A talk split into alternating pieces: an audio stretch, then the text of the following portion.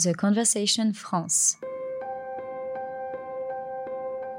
Pourquoi certains ont de la chance et d'autres pas Dans les cinq épisodes de notre série Facteur Malchance, Christophe Hague, chercheur à l'EM Lyon, s'appuie sur les découvertes de la recherche en psychologie sociale et sur des récits d'aventures hors normes pour identifier les clés qui permettent d'attirer de la chance à soi. Là, les choses se sont un peu emballées. J'ai exigé que leur chef descende en premier, mais il a refusé. Je l'ai alors rattrapé et jeté hors de l'hélicoptère. Il est tombé à plat ventre et s'est relevé en pointant son AK sur moi, prêt à me tirer dessus. J'ai attrapé le canon et me suis lancé sur lui, pied en avant, et l'ai remis à terre d'un coup de pied. Au moment où lui et moi nous relevions, tous ces hommes étaient descendus de l'hélicoptère. Ce fut la douche froide. Ils étaient à présent tous extrêmement énervés et pointaient leurs armes sur moi. J'étais fait comme un rat. Mon pistolet était prisonnier de l'étui et mon fusil à bord de l'hélicoptère.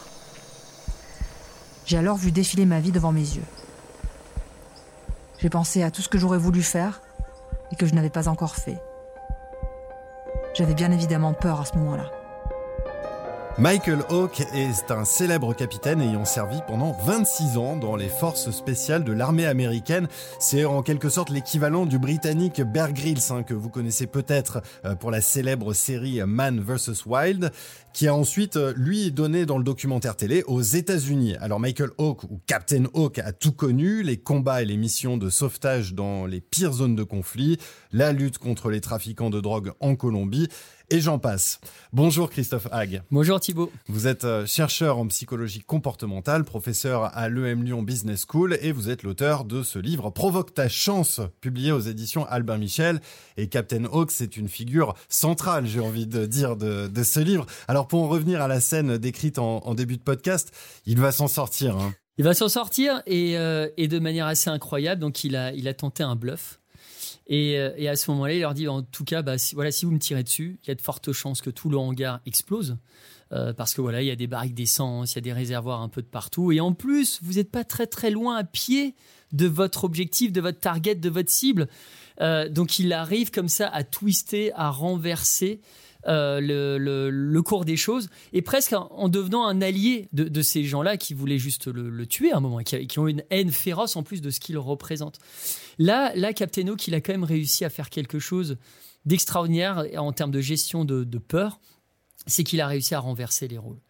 Un peu comme quand vous êtes attaqué par un lion, euh, bah, si vous voulez survivre à cette attaque-là, faut surtout pas prendre ses jambes à son cou et montrer son dos euh, à l'animal. Sinon, il vous déchiquette et vous êtes une proie facile, vous pouvez pas vous défendre.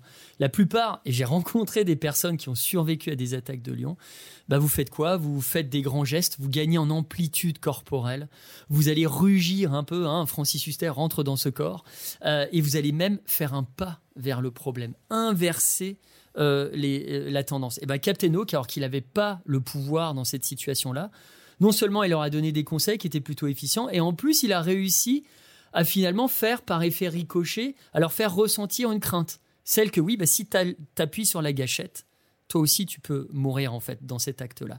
Donc ça c'est quelque chose de qui est propre d'ailleurs à, la plupart des, des, explorateurs ou des survivalistes que j'ai rencontrés. Je pense notamment à Alban Michon qui est euh, cet explorateur euh, polaire sous la glace, explorateur de l'extrême, qui quand il va voir euh, son banquier, pour qui lui finance tout simplement ses expéditions polaires au Groenland ou ailleurs, qu'il a besoin de beaucoup de sous, en fait, il va pas en courbant les chines en disant oui, mais alors vous savez, oui, alors je vous en supplie, donnez-moi ça. Non, non, il va, tu sais quoi?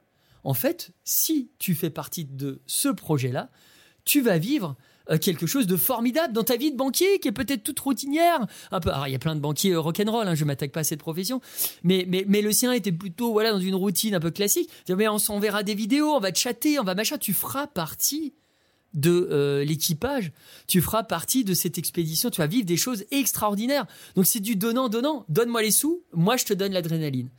Euh, et à nouveau, voilà, renverser les rôles. Bah, les céréales chanceux ont euh, cette habitude-là de renverser systématiquement les choses. Et ce qui fait que derrière, bah, à un moment, la peur ne colle pas. C'est comme si cette peur-là était sur un espèce de de téflon, quoi. Ça glisse, ça glisse, et ça glisse vers, vers autre chose. Alors ce qui est intéressant dans ce cas, dans ce cas de Captain Hawk et dans cette anecdote, c'est que euh, l'action elle est déclenchée vraiment au bout du bout de la peur. C'est vraiment, euh, il le dit lui-même, il a la boule au ventre et c'est là où il a son idée de ce coup de bluff qui lui permet finalement de s'en sortir. Et c'est pour ça qu'on voit que la, la, peur peut être utile en fait, même encore aujourd'hui dans notre société moderne, on n'est plus coursé par des bêtes féroces. Elle a tellement euh, d'énergie au sens psychique, physiologique du terme. Elle active tellement de choses euh, dans notre cerveau. Et d'ailleurs, on, connaît toutes ces choses. Hein. on les trace à l'imagerie médicale en direct live sur des écrans d'ordinateur. Que derrière, bah oui, c'est une essence qu'on peut mettre dans le moteur et qui peut nous être utile. À nouveau, capacité à recycler euh, finalement même des, choses déplaisantes, poisseuses, etc., en quelque chose de positif. Bah, Captain Hawk, c'est ce qui fait systématiquement. Et d'ailleurs, Captain Hawk, euh, puisqu'on parle de lui, il a, il a un autre truc qu'il partage avec nous et qui, est quand même assez euh, étonnant. En tout cas, moi, ça m'a surpris quand il me l'a raconté. Il raconte plusieurs scènes où à un moment, il y a ces équipes qui sont en danger euh, de, de, mort, en fait, avec des explosions, des attaques, des bombardements, etc. Et où très rapidement, il faut se replier ici ou là, en fait, d'un point de vue géographique. Bah, Captain Hawk, quand ça bulle émotionnellement très fort et que la peur fait partie de cette équation-là, eh bien, il a une mécanique aujourd'hui qu'il arrive même à maîtriser, parce qu'il a compris la puissance de cette chose-là, c'est de penser dans sa deuxième langue. Et il me dit, bah, alors, d'ailleurs, Captain Hook parle à peu près 7-8 langues, il a écrit même des livres là-dessus, hein, c'est un type qui est supradoué, il a un master en psychologie, enfin, bref, c'est un touche à tout. Et ben quand il y a quelque chose de complexe qui se passe dans notre vie, qu'on n'a pas le temps de céder à cette saloperie qu'est la réunionite aiguë, hein, y compris la, une réunionite aiguë avec soi-même, où on veut maturer, système, on n'a pas le temps. Hein, il faut répondre là dans l'instant, sinon bah, c'est problématique. Et bien dans ces cas de figure, Captain Hawk, il pense dans sa deuxième langue. Et donc moi, je, retranscris ce conseil. Si, imaginons votre deuxième langue, c'est l'anglais, et que vous avez un moment un choix cornélien à faire entre alpha et gamma, eh bien, posez-vous la question, posez-vous le problème. Petite voix intérieure, un espèce de petit Jiminy Cricket comme ça intérieur. Posez-vous la question dans votre deuxième langue. Si c'est l'anglais, posez-vous-la en anglais. Essayez d'y répondre en anglais. Et là, il y a deux théories possibles pour expliquer ce phénomène parce qu'on sait que ça va produire ou ça va augmenter la probabilité de prendre la bonne décision ou d'adopter le comportement le plus adapté à la situation merdique que vous êtes en train de vivre. Alors, il y a deux explications. La première, c'est que ça favorise la pensée délibérative. À un moment, on va se dire, tiens, dans ma deuxième langue, euh, voilà, vision en contre-plongée de la scène, donc je vois à peu près tout, donc j'ai une compréhension globale de la situation, qui fait qu'en ayant tous ces éléments-là, bah, je vais prendre la bonne décision. Ça, c'est une hypothèse. C'est pas forcément celle que je défends. Parce que la deuxième hypothèse est la suivante, c'est de se dire, bah, quand ça bulle émotionnellement très très fort, qu'on est pris un petit peu là dans cette espèce de, de tourbillon-là, eh bien, penser dans sa deuxième langue, parce qu'on bénéficie de moins de vocabulaire, parce que notre dictionnaire est moins touffu, moins épais, eh bien, on n'est pas esclave d'un espèce de verbiage qui va flouter notre intuition de départ, qui va brouiller le premier signal intuitif. Non, on reste sur du matériau premier. On dispose de moins de mots déjà dans notre deuxième langue. Le bilinguisme, c'est presque un mythe neurologique. Hein. Euh, c'est comme euh, on dit tiens, il est ambidextre, on a tout le temps une petite préférence musculaire, euh, que ce soit pour... Bref. Eh bien, c'est la même chose pour les langues. Et donc, derrière, on dispose de moins de vocabulaire. Et en plus, prenons le cas de, l'anglais, ben, c'est une, langue, voilà, c'est très épuré, sujet, verbe, complément, etc. Donc, on va pas être dans l'utilisation de tournures chiadées avec des mots à triple, quadruple ou quintuple sens. Euh, qui vont nous éloigner de nos émotions premières et de l'intuition que ça peut euh, provoquer. Donc ça, c'est quelque chose, voilà, moi je penche plutôt pour la deuxième hypothèse, mais peu importe finalement le chemin emprunté, et peu importe les hypothèses des chercheurs des uns et des autres, le terminus, c'est le même. Tous les chercheurs qui sont intéressés à ça nous disent à la fin que, bah, en procédant de la sorte, eh bien derrière, on atteint finalement une décision qui a de grandes chances d'être la bonne, en tout cas la plus adaptative par rapport à la situation qu'on vit. Un autre point intéressant aussi chez Captain Hawk, c'est que cette peur finalement euh, ne le fait pas paniquer, bien au contraire, c'est ce qui lui permet d'être euh, plus focus. Alors mm. comment est-ce qu'il fait pour euh, justement changer, transformer cette peur en un outil précieux d'aide plutôt que quelque chose qui va complètement le faire paniquer, partir dans tous les sens et faire des bêtises? Quand on ressent de la peur, quand on ressent de la surprise, ça va activer certaines zones du cerveau qui sont directement impliquées dans la gestion de l'attention. Donc on a une attention qui est accrue vis-à-vis euh, de ben, l'objet stimulant qui euh, va peut-être, je sais pas, ça va nous mordre, va atteindre à notre intégrité physique ou quelqu'un qui nous agresse verbalement. Donc on va avoir toute une mécanique neurologique qui va euh, guider des mouvements musculaires. Ça peut être les yeux qui vont se rediriger vers l'objet menaçant, vers la chose. Donc il y, a vraiment quelque chose de très fort autour de l'attention. Et eh bien quand ça, on en consomme à haute dose, comme lui, dans son métier, hein, un métier où il a jonglé avec la vie et la mort euh, quasi tous les jours, eh bien, il y a un apprentissage qui naît de ça. Comme quand on va voir des membres du RAID, ils bah voilà, maman, on apprend tout ça. Et l'avantage euh, de, la peur, c'est qu'elle va rediriger l'attention là où il faut. Et donc là, il a réussi à dompter ça. Donc il donne des clés dans le bouquin sur comment dompter ça, sur quel, dans quel schéma euh, précis se, mettre. Mais c'est l'occurrence de l'expérimentation de situations de peur dans le cadre en plus de son métier, donc avec une expertise forte derrière métier, qui fait que derrière, on va euh, beaucoup plus facilement pouvoir dompter son attention. Et, savoir finalement faire même le tri entre est-ce que euh, ça nous redirige vers la bonne chose, vers le bon objet ou vers la, euh, stimulant euh, qui, provoque la peur chez nous ou non. Parce que des fois, on peut être guidé sur une mauvaise piste. Donc même ce filtre-là, avec l'expérience, ça peut venir. Et de toute façon, quand on a une expérience comme ça, euh, de peur, de, surprise ou d'angoisse, eh bien, ça crée un ancrage très fort dans la mémoire. ça, fait, ça crée des souvenirs avec un haut niveau de pixelisation et un souvenir qu'on gardera en tête, mais pas, on sera même plus sur de la haute def, on sera sur du 8K euh, d'un point de vue mémoriel. Donc chaque fois qu'on rencontrera un problème du même acabit, qui partage des caractéristiques communes avec ce qu'on a expérimenté à un instant T de sa vie, eh bien, on va avoir tout un tas de petits indicateurs de signaux qui vont dire ah, voilà le comportement que tu avais adopté. Ce comportement était-il efficient ou non? S'il ne l'était pas, moi je t'invite, émotion, eh bien, à adopter un autre comportement qui sera peut-être plus adaptatif, etc. Donc c'est vrai que Captain Hawk a réussi à jongler avec ça, et puis part du principe que Tant qu'on a peur, c'est qu'on est en vie. Intéressant ça. c'est, on aura tout le temps de voilà quand, tu es mort, tu as tout le temps de plus avoir peur. Donc, c'est, c'est, c'est, la peur va avec l'espoir.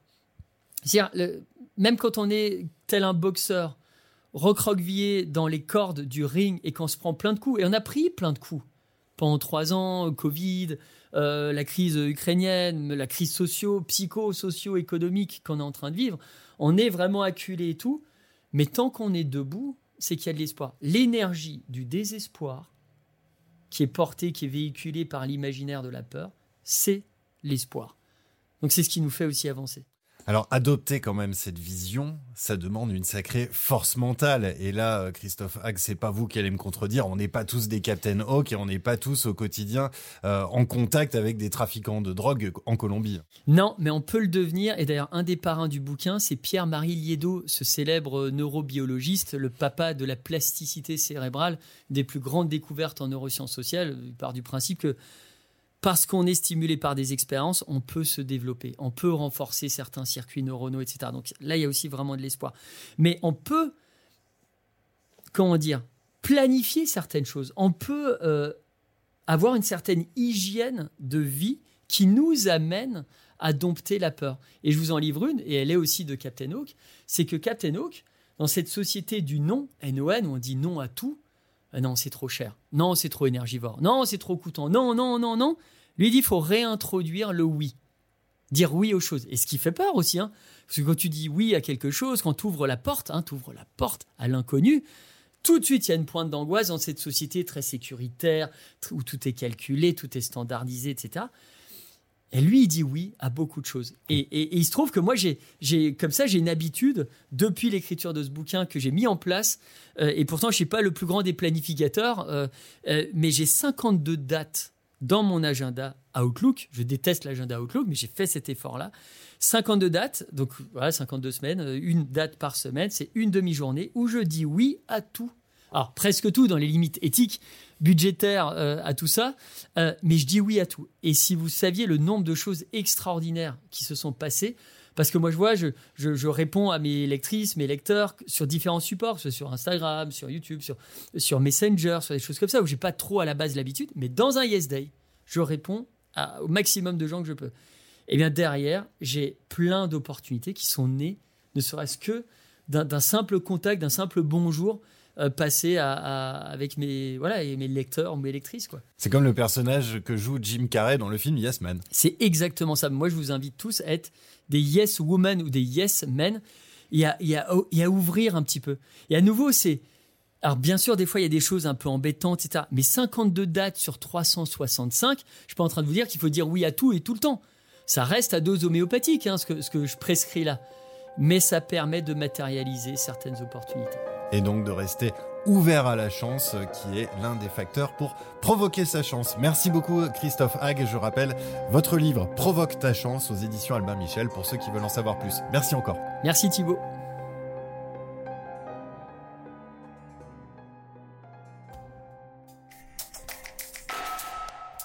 The Conversation France. In Extenso est un podcast de The Conversation. Chaque vendredi, la rédaction donne la parole à la recherche pour mieux comprendre l'actualité. Retrouvez l'ensemble des épisodes d'Inextenso et nos autres séries directement sur theconversation.com dans la rubrique podcast.